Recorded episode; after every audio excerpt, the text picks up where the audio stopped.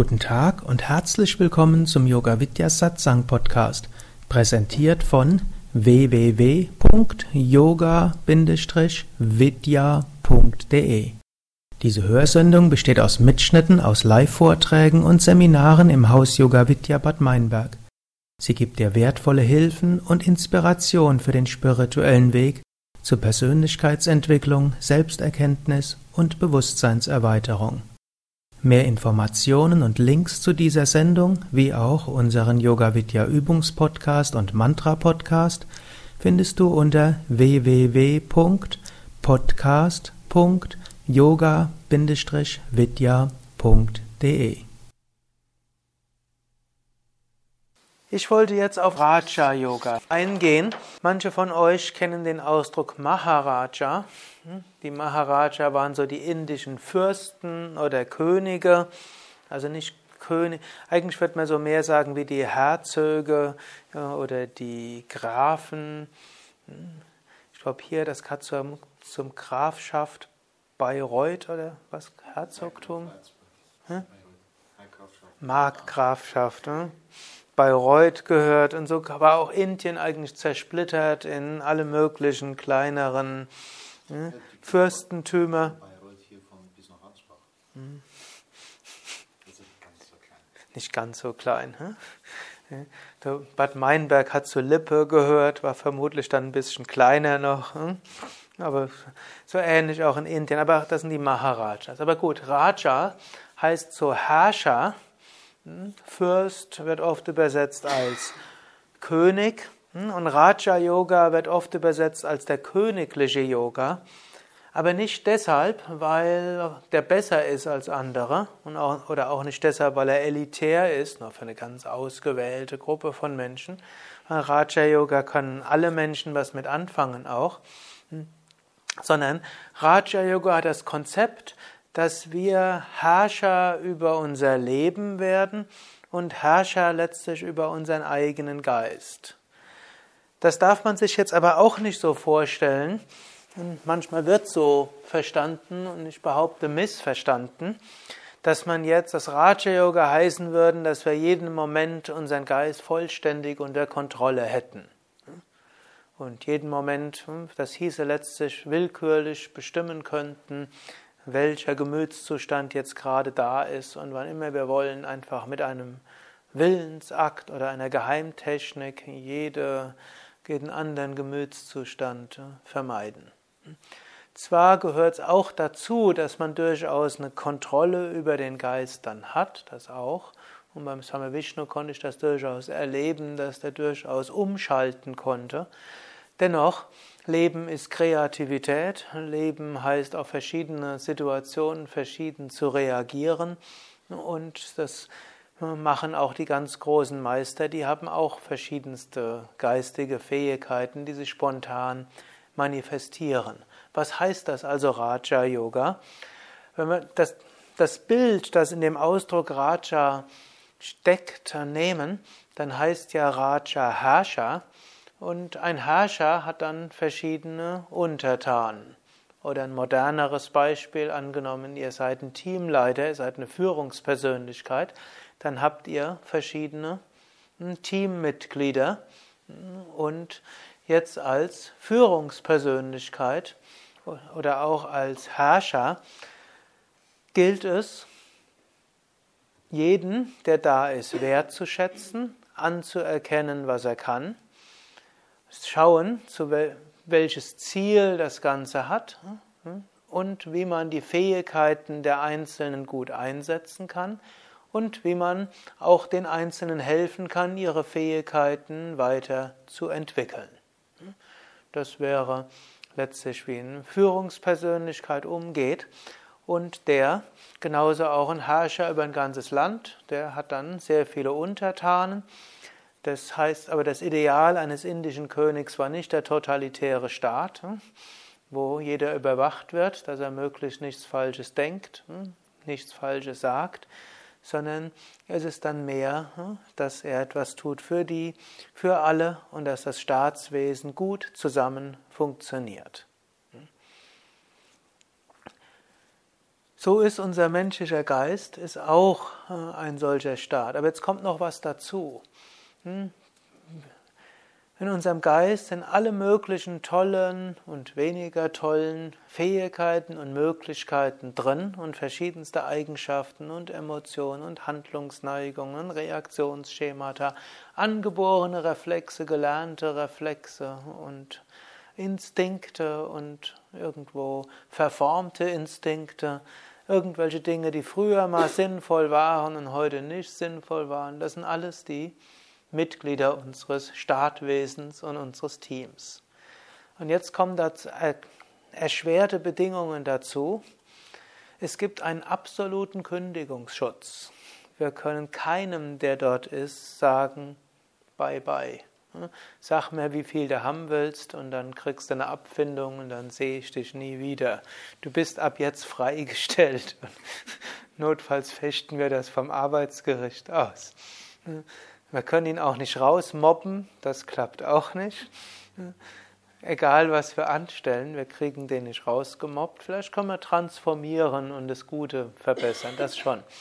Oder auch wenn wir die Analogie des Staatswesens nehmen, wir können keinen in die Verbannung stecken, es gibt nicht die Möglichkeit der Todesstrafe, noch nicht mal die Möglichkeit des Gefängnisses.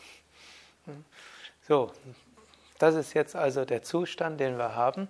Und jetzt gilt es, damit umzugehen. Und es gilt, dass wir hm, Rajas werden, nämlich die Führungsrolle einnehmen. Und dass wir uns nicht identifizieren mit einem Teil von uns, einem hm, Wesenszug in uns, einem Anteil oder man kann sagen, einem Mitglied unseres Staatswesens oder eines Teammitglieds. Ich gebe da so ein Beispiel. Angenommen, wir sind ärgerlich. Wir wieder dieses Beispiel. Typischerweise, wenn Menschen ein Seminar über Gelassenheit besuchen, dann gehört eine der Sachen, die sie manchmal etwas stört, ist Ärger. Deshalb greife ich jetzt dieses Beispiel raus. Angenommen, wir sind ärgerlich. Hm? Jetzt ist erstmal die Frage, jetzt vorher habe ich vom Kundalini-Yoga-Standpunkt aus gesehen, da ist Ärger gut, weil es Energie erweckt. Hm? Aber hm, angenommen, man ist ärgerlich, dort, wenn man sich jetzt damit identifiziert, und dann ist, dann ist dort nicht Ärger in einem drin, sondern man ist Ärger.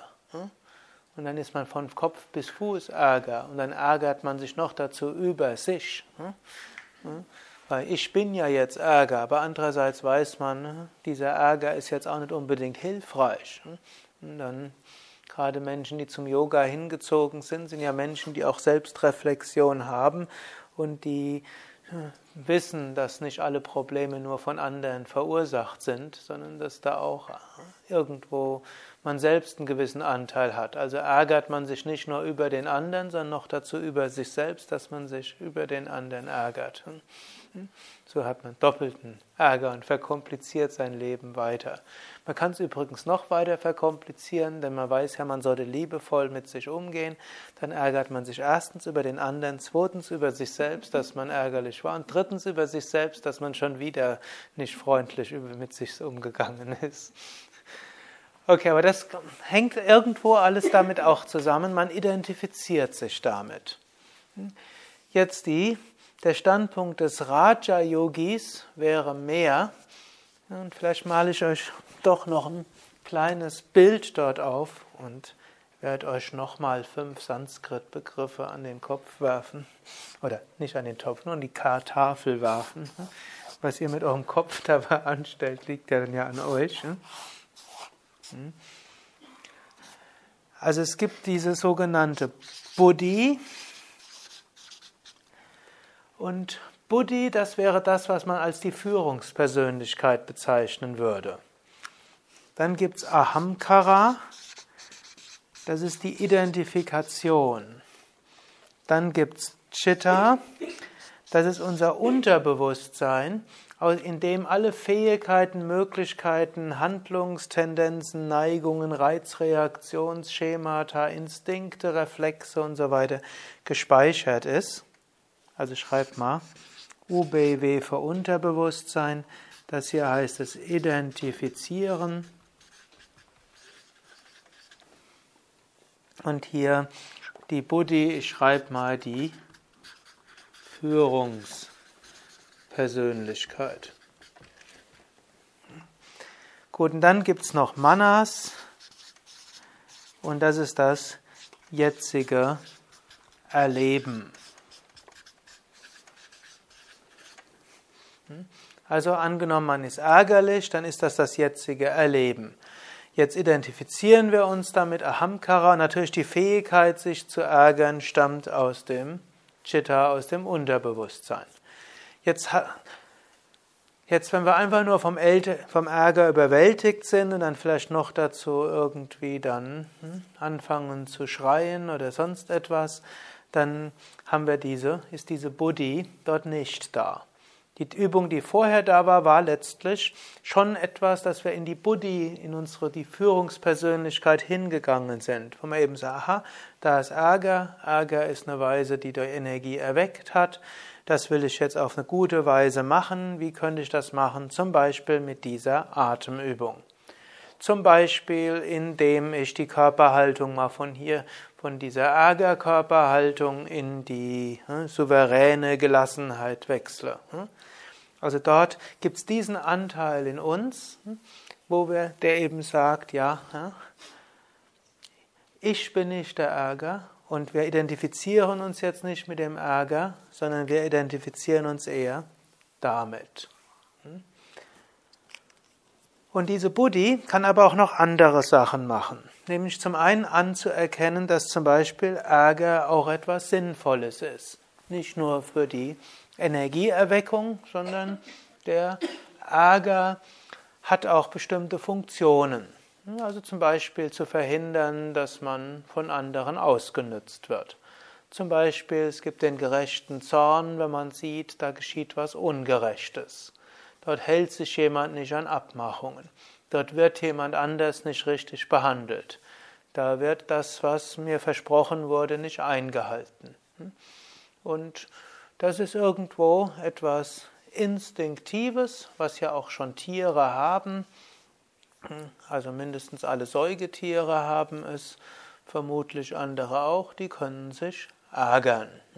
Und dieser Ärger hilft, dass Menschen sich irgendwo durchsetzen.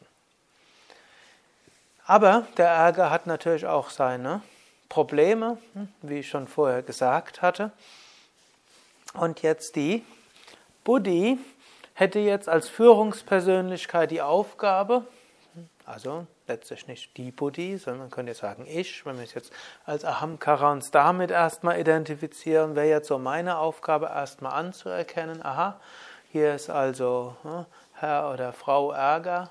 Hm. Manchmal hilft es, es gibt sogar Leute, die benennen die dann. Und vielleicht sogar jetzt unterscheiden, das ist jetzt gerechter Zorn. Irgendwo habe ich mal so was gehört, manche nennen das dann Zorro, den Rächer für, für, die Gerechtigkeit oder den Kämpfer für die Gerechtigkeit. Der steht jetzt auf und ist bereit, allen die Köpfe abzuschlagen. Hm? Der hm, steht jetzt auf. Hm? Gut, den anzuerkennen, der meint's gut und der will was Gutes, aber er ist nicht der Einzige in mir. Und dann könnte man eben, könnte also Buddhi auch so fragen, aha, Teammitglied Ärger hat sich gerade gemeldet, wen gibt es da noch? Hm? Und dann stellt man vielleicht fest, ja, da ist auch noch hm, Verständnis, hm, ist auch noch da, ja, hat ja irgendwo den Grund und ist auch noch da. Und so könnte man eben, ist auch noch eine Möglichkeit, die vielleicht ein bisschen komplexer ist als die vorigen, wo man eben so, so eine innere Teamkonferenz einberuft. Das kann sehr blitzschnell ablaufen, denn manchmal hat man nicht viel Zeit. Gut, manchmal muss man auch einfach sich verabschieden kurz. Hm? sagt ja, hm, wissen Sie, ich habe jetzt gerade keine Zeit, etwas Dringendes wartet. Hm? Stimmt ja auch, es ist dringend. Man weiß, man könnte sich jetzt nicht beherrschen und man wüsste nicht, wie man mit umgehen. Und hm, noch fünf Minuten weiter in der Situation und die Katastrophe kommt. Und dann wird man vorübergehend eine Ausrede finden. Man wird vielleicht, Yogis würden ja sagen, man lügt nicht. Ich habe was Dringendes zu tun. Das wäre ja was Dringendes. Und typischerweise haben die meisten Menschen Verständnis. Der Chef vielleicht nicht unbedingt. Da muss man manchmal das Gewitter erstmal über sich ergehen lassen, weil einem erstmal nichts anderes einfällt. Und danach kann man weiter sehen, wie man damit umgeht. Aber wenn man dann diese Momente dort irgendwo halbwegs gefunden hat, dann kann man eben sagen, aha, da ist also der eine in mir. Und dann fragt man, ist der an, was gibt es da noch für jemanden? Und dann stellt man, fragt man, gibt es da noch jemanden? Und dann wäre der nächste Schritt auch, was will ich denn eigentlich erreichen? Hm? Vielleicht kann ich es auch mal so aufschreiben. Also es wäre so ein Schritt. Erstens ist da die, hm? also schreib einfach mal automatische Reaktion.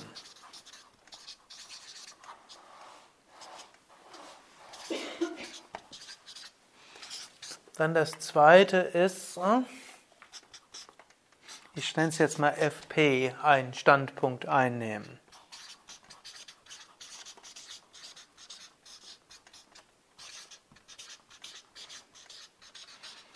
Und der soll dann erstmal würdigen und danken.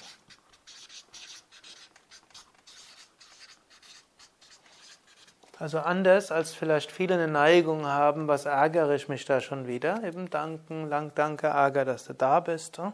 Du willst mir damit etwas sagen. Vielleicht kann man sogar fragen, was willst du mir damit sagen? Hm? Und dann das nächste wäre, andere Teammitglieder rufen. Und dann das letzte wäre dann, vierter Schritt wäre Ziel. Was ist das Ziel? Was will ich erreichen? Gut, und dann überlegen, hm, wie vorgehen.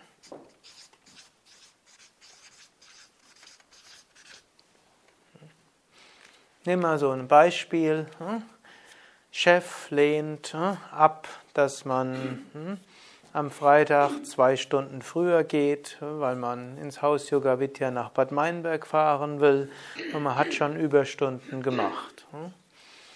Gut, automatische Reaktion. Er sagt, nee, geht nicht. Was ist die automatische Reaktion? Frust, Ärger. Nächste wäre dann, erstmal zu überlegen, also irgendwo vielleicht, äh, gut, man hängt jetzt davon ab, aber angenommen, man hat noch ein bisschen Zeit, äh, nimmt, schaut man, ja, da ist Ärger und der findet das nicht gerecht und er hat ja auch seinen Grund dafür und ist Danke.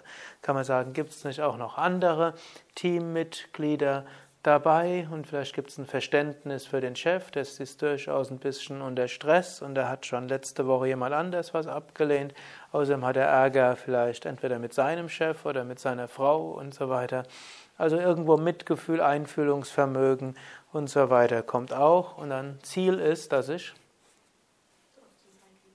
dass ich dorthin gehe. Also kann man überlegen, wie kann ich das jetzt machen, aber man hat dann auch noch ein zweites Ziel, nämlich seinen Arbeitsplatz zu behalten. Vielleicht noch ein drittes Ziel, vielleicht sogar irgendwann eine Lohnerhöhung oder einen Aufstieg zu bekommen. Und dann wird man feststellen, es gibt dann auch irgendwo so einen, so einen Zielkonflikt. Hm? Und dann muss man schauen, wie geht man da jetzt geschickt vor. Hm? Vielleicht ja, wird man dann nochmal hm, noch mal überlegen, wird vielleicht nochmal fragen, ja. Es hängt natürlich von der Art des Chefs ab. Es scheint dort einige zu geben, mit denen kann man nicht reden. Und dann weiß man nicht, was man macht. Aber die Mehrheit wird auch irgendwo und wird dann sagen, ja, Sie wissen, ich möchte Ihnen nochmal sagen, es ist mir irgendwo wichtig. Sie werden Ihre Gründe haben, warum Sie das nicht wollen. Hm, aber vielleicht gibt es ja auch eine Lösung. Hm, vielleicht könnten, manchmal hilft es dann so zu fragen, hm, was, was müsste denn passieren, damit äh, Sie mir zwei Stunden früher freigeben? Oder was könnte ich tun, dass das für Sie okay wäre, dass ich am Freitag zwei Stunden früher gehen könnte? Und dann, anstatt dass der Chef in Ja-Nein-Kategorien denkt, kann man ihn dann vielleicht dorthin bringen, so, das nennt sich dann lösungsorientiert, hm, dass er überlegt, was könnte denn dort passieren. Hm. Manchmal, wenn man, so, wenn man Chefs hat, hilft so zu schauen, hm, wie ticken die, wie kann man damit umgehen. Da macht man auch mal Fehler, tritt in Fettnäpfchen, da hat man was gelernt und beim nächsten Mal probiert man es irgendwie anders. Was dort nicht geeignet wäre, ist zu schimpfen. Ich war doch schon mal vor zwei Wochen, habe da schon Überstunden, jetzt geht es wieder nicht. Wenn Sie es mir verweigern, gehe ich zum Betriebsrat und außerdem wissen Sie, mir stinkt dieser Arbeitsplatz schon mal. ist nicht geschickt. Es hängt davon ab, welches Ziel man hat. Wenn man das Ziel hat, jetzt noch vor das Arbeitsgericht ziehen zu können und eine gute Abfindung zu bekommen, und den Chef zu einer Kurzschlussreaktion zu verleiten, dann könnte das sogar geschickt sein. Aber ob das ethisch ist, ist eine andere Sache. Würde ich jetzt eigentlich nicht empfehlen, nicht, dass er mich falsch versteht. Aber welche, welche Ziele man hat, ist da durchaus eine, hm, eine wichtige hm, Kategorie dort. Und hm, das ist dann so die feste Überzeugung, alles, was in uns drin ist, hatte irgendwo auch seinen Sinn und es gilt, diese verschiedenen Fähigkeiten und Möglichkeiten zu würdigen, sie anzuerkennen, aber auch natürlich zu wissen, vielleicht sind sie in dieser Situation nicht das einzig Angebrachte. Aber ich glaube, er versteht diesen Schritt, im Grunde genommen ist es ganz entscheidend, man geht von dem, mit der Identifikation etwas raus. Man nimmt den anderen Standpunkt ein, schaut, was gibt sonst da, hm, überlegt, überlegt sich dann nochmal das Ziel, man kann nochmal einen Zwischenschritt machen. Okay, jetzt habt ihr eure Meinung gesagt. Hm, welche Ziele habe ich jetzt bei der ganzen Geschichte? Welche vielleicht sogar Konflikt, Konfliktziele gibt es dort auch zu hm, beachten?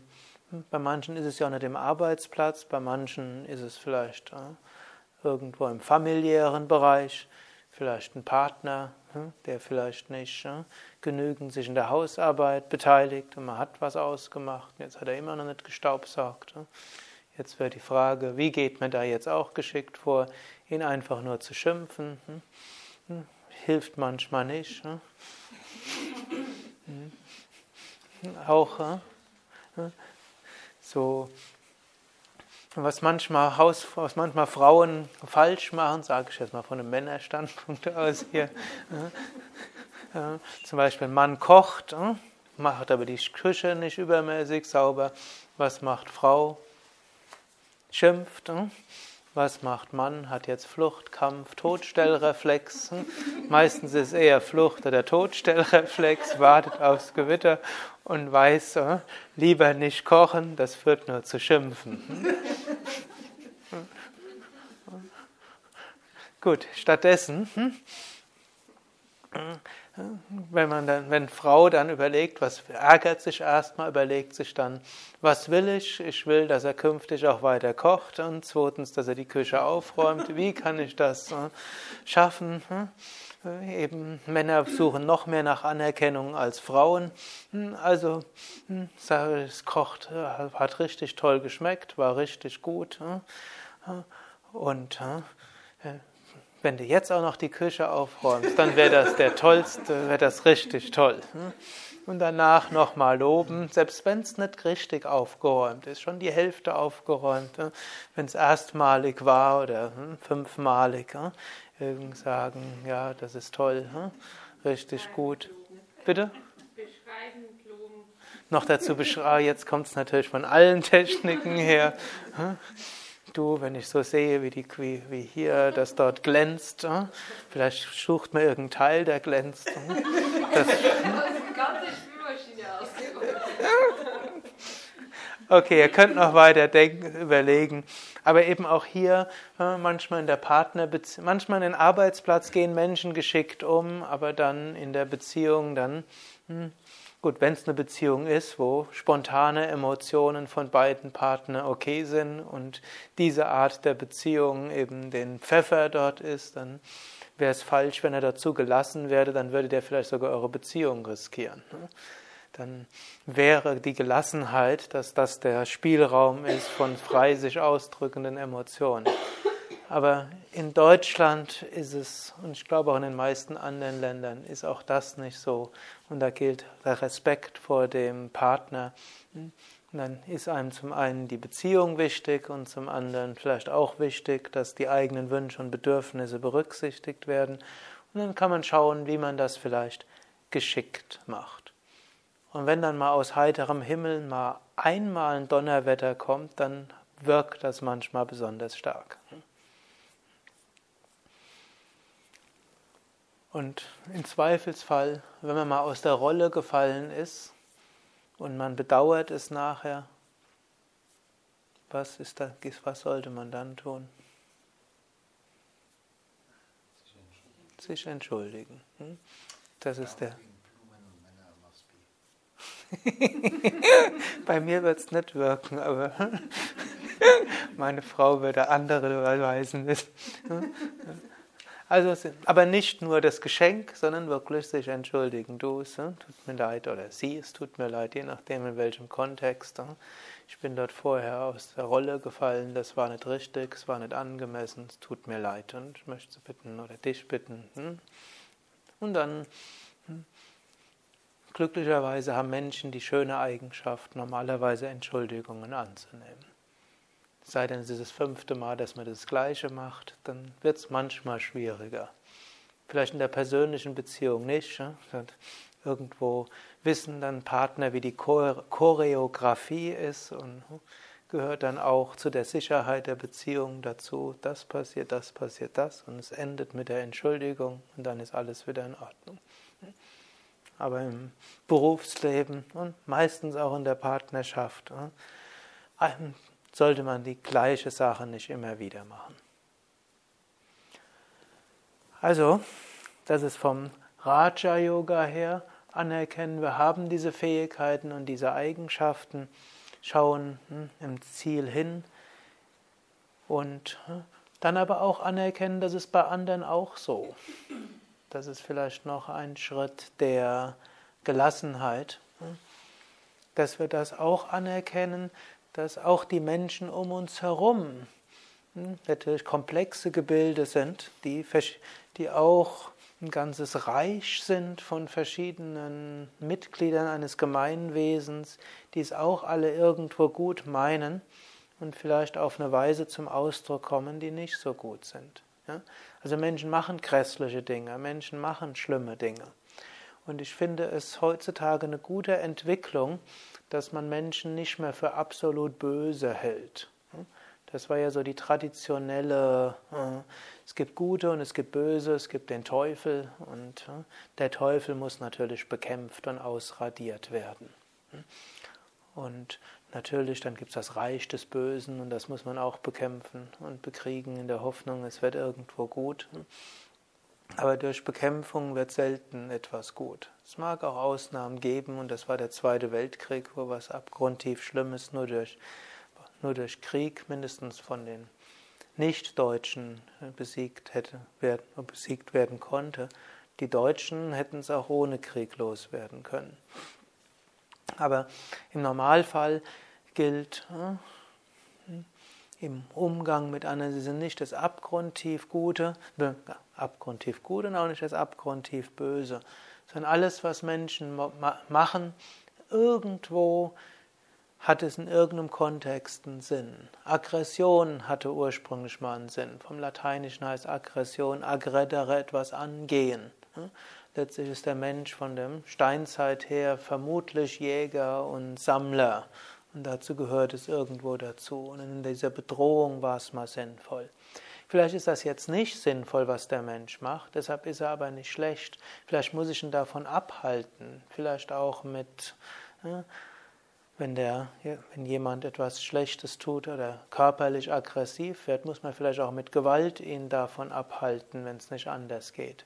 Aber selbst dann kann man irgendwo lernen zu erkennen, dass auch dieser Mensch deshalb nicht schlecht ist. Auch der schlimmste Chef muss nicht schlecht sein, der schlimmste Steuerbeamte oder was ihr sonst vielleicht für Menschen habt.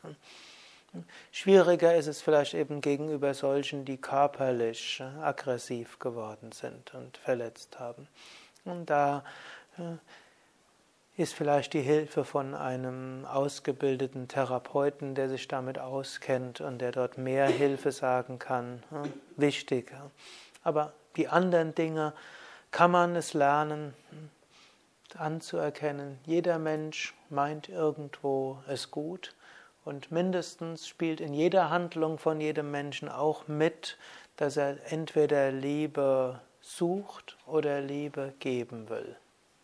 Mal oft sehr ungeschickt, oft gerade so, dass andere das nicht als Liebe interpretieren, oft auch so, dass sie nicht dazu kommen, dem Menschen Liebe zu geben. Aber es ist auch wieder eine der Arbeitshypothesen, die ich für sehr hilfreich finde, zwischendurch zu überlegen, gerade Menschen, die, die komische Sachen machen, könnte das interpretiert werden, dass er irgendjemandem, vielleicht nicht unbedingt mir, aber jemand anderem, Liebe zeigen will oder um Liebe bitten will. Wobei Liebe dann auch Respekt und Anerkennung einschließt. Und dann können wir auch Gelassenheit lernen. Wir werden immer noch ein einem tyrannischen Chef lernen, wie man damit umgeht und notfalls muss man Betriebsrat, notfalls den Chef des Chefs, notfalls die Firma kündigen, notfalls sagen, in die, ich verbitte mir diesen Ton. Das kann auch Geschick im Handeln sein. Das kann auch eben und irgendjemand hat mir mal gesagt, die Beziehung zum Chef wurde 180 Grad gedreht, wo sie gesagt haben, wenn Sie sich beruhigt haben, sprechen wir wieder. Nicht immer funktioniert das, aber in eine Teilnehmerin eines Seminars hat mir gesagt, das war die Entscheidung. Wenn Sie sich beruhigt haben, dann reden wir wieder und hat umgedreht und zurück an ihren Arbeitsplatz und den verärgerten Chef sprachlos. Ist ihm noch nie vorgekommen. Klappt nicht immer, aber kann manchmal klappen. Aber es ist eben auch dann nicht mit Hass, sondern auch mit Einverständnis. Und damit sind wir eigentlich hm, zum Abschluss dieses Workshops gekommen. Ich glaube auch von der Zeit her, wie ich gerade hier sehe. Gelassenheit hat, hat einiges zu tun mit Annehmen.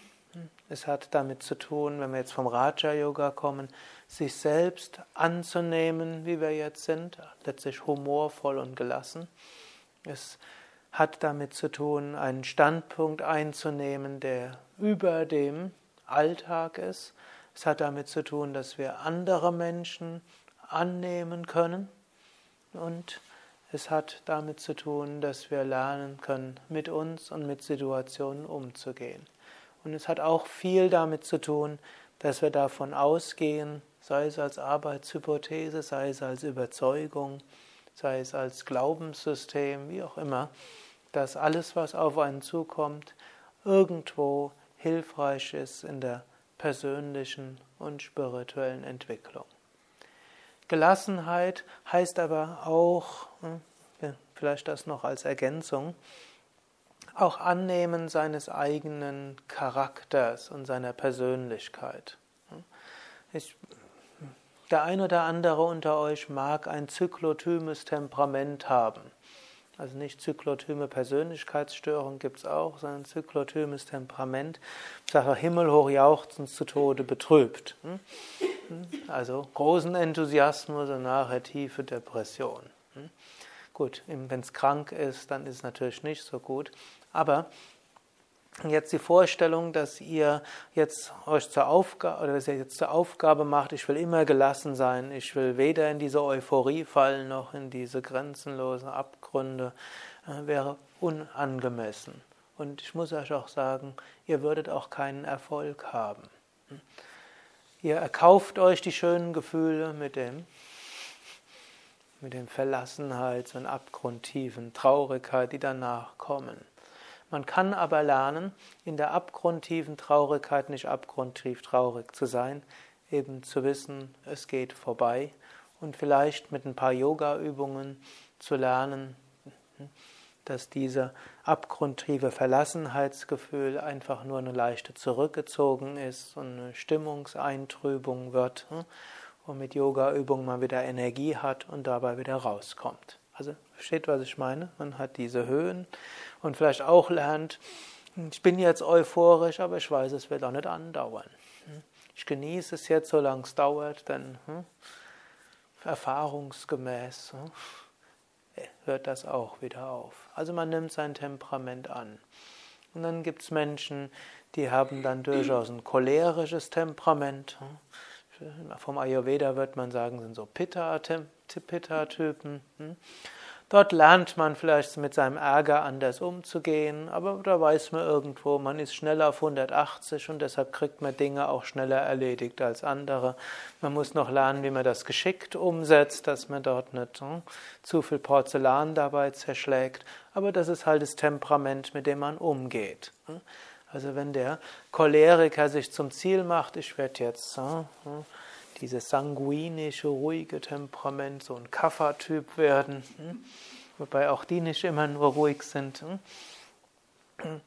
dann hm, wäre das unangemessen auch nicht von Erfolg gekrönt. Oder auch äh, jemand, der so ein bisschen flatterhafter Typ ist, Vata-Typen. Auch die jetzt, wenn, wenn man manchmal verstehen dort Menschen, die in Ayurveda-Beratungen sind, das falsch, wo sie dann denken, sie müssten jetzt ein Kapha-Typ werden vom Vata-Typ, also aus diesem Unruhige und immer wieder was Neues und tausend Ideen und kreativ und ständig was Neues und keinen Arbeitsplatz länger als ein Jahr behalten und jetzt sollen sie nach Möglichkeit vielleicht was werden. Was gibt es heute noch einen ruhigen Arbeitsplatz, der dauerhaft? Weiß ich gar nicht, gibt sowas, ne? Hm. Vielleicht gibt es das und dann den dann annehmen. Das wäre aber nicht das Richtige. Bitte? Meditationslehrer. Meditationslehrer, so ruhig ist es auch nicht. Ja? Denn man, meditiert, man lehrt ja nicht von morgens bis abends, im Gegenteil, man hat mit vielen Menschen zu tun. Hm. Hm. Viele anregende Gespräche. Das wäre durchaus für einen Vata-Mensch was Gutes, Meditationslehrer zu werden. Man hat die Anregung, weil man mit Menschen im Gespräch ist, es ist immer wieder was anderes und die Erfahrungen sind unterschiedlich und man hat eine Ruhe dabei. Also im Gegenteil gilt es dann eben, statt sein Temperament ändern zu wollen, zu schauen, wie kann ich mit meinem Temperament geschickt umgehen. Wie kann dann überlegen, wie mit meinem Temperament, wie kann ich dieses als positive Eigenschaft in mir begreifen und wie kann ich das geschickt umgehen. Und auch noch etwas, was jetzt zum Abschluss auch noch zum Raja Yoga gehört. Hm? Es gibt auch bestimmte Schattenseiten, die wir haben und die wir auch nicht so leicht hm, ändern können, hm? mit denen wir auch lernen können, umzugehen. Eben auch, indem wir sagen, ist eine gute Information in einem. Wenn wir dieses dieses hier haben, dann mit dem Modell kann man auch mit Schattenseiten umgehen. Also ich kenne zum Beispiel Menschen, die mir in Einzelberatung gesagt haben, sie hätten immer wenn was schief geht, Suizidvorstellungen und würden sich immer vorstellen, dass sie aus dem Fenster springen. Scheint gar nicht so selten zu sein. Oder jemand anders hat mir mal gesagt, sie würde öfter sich bildlich vorstellen, dass sie ihren Chef erwürgen würde und den Kopf rumdrehen, ob sie dadurch schlechtes Karma kriegen würde. Da musste ich jetzt mal sagen, ich weiß jetzt nicht, ob bin jetzt nicht der, der weiß, ob was gut, wie man gutes oder schlechtes Karma schafft, aber äh, äh, und es hat sie genervt, sie war sogar schon in Therapie wegen diesen Vorstellungen und es hat nichts genützt. Und sie sagt, das hat sie regelmäßig, das ist chefunabhängig. Das ist ein Charakterzug, der kommt. Wenn jemand irgendwas tut, was sie nicht mag, dann hat sie die bildliche Vorstellung, ihn umzubringen. Gut, das, genau, das war eben das eine, was also es soll, muss in jedem Fall beim Bildlichen bleiben. Gut, und dann das andere ist auch wieder hier. Hm, das gibt einem, letztlich ist das dieser Umbringer in einem, das ist einer von dem, der da ist und er gibt eine wertvolle Information. Das ist vielleicht der Ärger in einer massiveren bildlichen Form dargestellt, der dort auch eine wertvolle Information hat. Es ist nicht der einzige und man braucht deshalb kein schlechtes Gewissen zu haben. Man kann erkennen, was will der eigentlich sagen.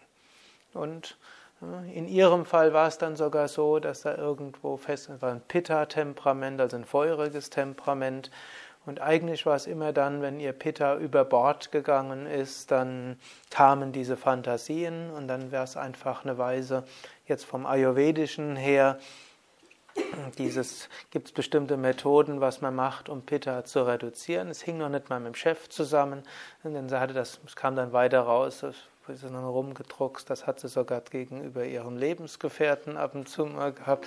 Also es war irgendwo eine ja, Kopf rumdrehen. Hm? Konnte man dann aber dann eben uminterpretieren oder sehen, es ist eine Information, Pitta geht über Bord hm? und man muss jetzt ein hm, bisschen Abstand gewinnen, ein bisschen Tiefenentspannungstechniken machen, bis weniger Überstunden machen. Und irgendwo ein bisschen zur Ruhe kommen. Und dann hat das weder mit Chef noch mit Lebensgefährten zu tun gehabt, sondern das war das. Ja, aber jetzt eben die Vorstellung des ethischen Verwerfens und eben auch ihr Versuch, in die Kindheit zu gehen, weshalb sie dort jemanden umbringen will, hat ihr jetzt ein wenig geholfen dabei. Aber es hat ihr, mindestens hat es mir das ein halbes Jahr später gesagt, sehr geholfen. Also hat weiterhin diese Vorstellungen ab und zu mal aber jetzt kann sie drüber lächeln und sie weiß, welche Informationen das ihr gibt. Oder jemand anders hat mir gesagt, sie hat eben regelmäßig Suizidvorstellungen dann. Hm? Wenn was schief geht, dann hm, stellt sich vor, wie sie aus dem zehnten Stock von einem Hochhaus runterspringt. Hm?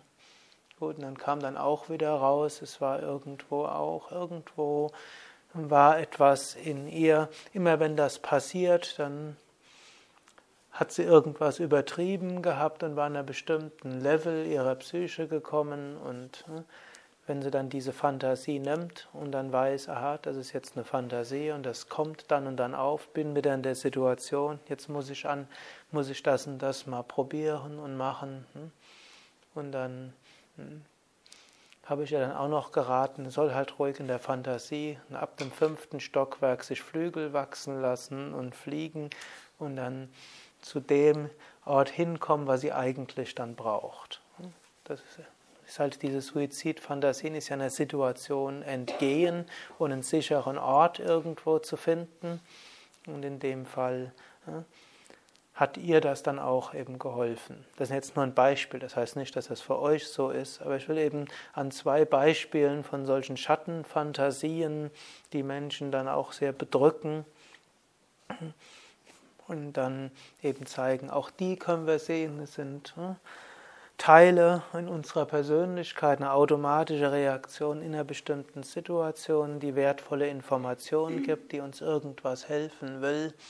Und wenn wir damit geschickt umgehen, dann ist das eine wichtige Sache im Umgang mit uns selbst. Und damit hat sich letztlich auch Raja Yoga mit dem Jnana Yoga verbunden, wo ich dann eben sage, alles hat irgend, ist irgendwo mindestens ursprünglich gut gemeint. Damit ist alles irgendwo eine Reflexion auch von Brahman. Damit ist alles irgendwo ein Ausdruck des Göttlichen in uns. Und daraus beruht dann natürlich auch noch die, ein Bhakti, eine gewisse Hochachtung Bhakti ist mindestens eine Hochachtung gegenüber uns selbst, gegenüber anderen, gegenüber der Natur, gegenüber dem Leben. Im Bewusstsein, wir sind in Maya, in der Täuschung und deshalb gehen manchmal Dinge schief und deshalb äh, werdet ihr auch nach diesem Workshop nicht immer euch an alles erinnern, aber wenn ihr mindestens nachträglich euch erinnert, dass auch äh, emotionale Reaktionen, Ungelassenheiten eben auch einen Sinn machen, weil sie wertvolle Informationen sind, letztlich oder lebendig sein heißen, wertvolle Erfahrungen sind, dann bleibt doch im Hintergrund eine gute Gelassenheit. In diesem Sinne gehen wir nochmal kurz ins Om, wiederholen dreimal Om.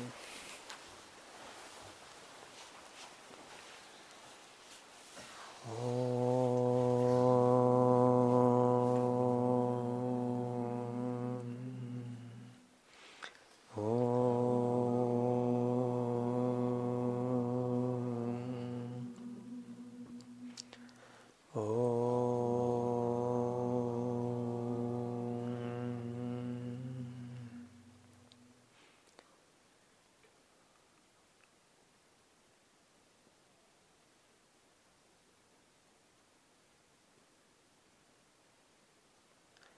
Loka samasta sukhino bhavantu. Loka samasta sukhino bhavantu. Loka samasta sukhino bhavantu. Mögen alle Wesen Glück und Harmonie erfahren. Om Shanti Shanti Shanti. Om Frieden Frieden Frieden.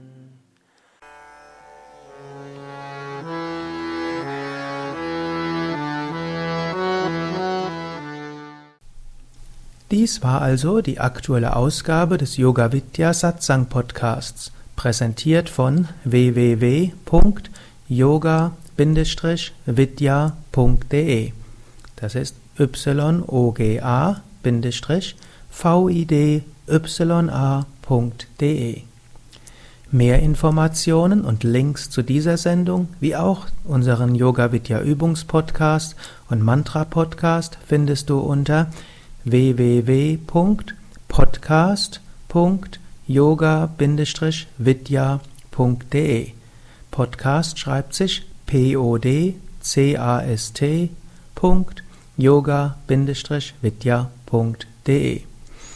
Mehr Informationen für den Weg von Yoga und Meditation erhältst du unter unserer Website. Da findest du auch das Seminarprogramm der Yoga Vidya Seminarhäuser im Westerwald und im Teutoburger Wald Bad Meinberg das Kursprogramm der 50 Yoga-Vidya-Zentren und die Adressen von über 1200 Yogalehrern. www.yoga-vidya.de Über Kommentare freue ich mich, insbesondere natürlich auf iTunes und auf podster.de und meinem Blog www.blog.yoga-vidya.de bis zum nächsten Mal, alles Gute, herzlichst Sukadev.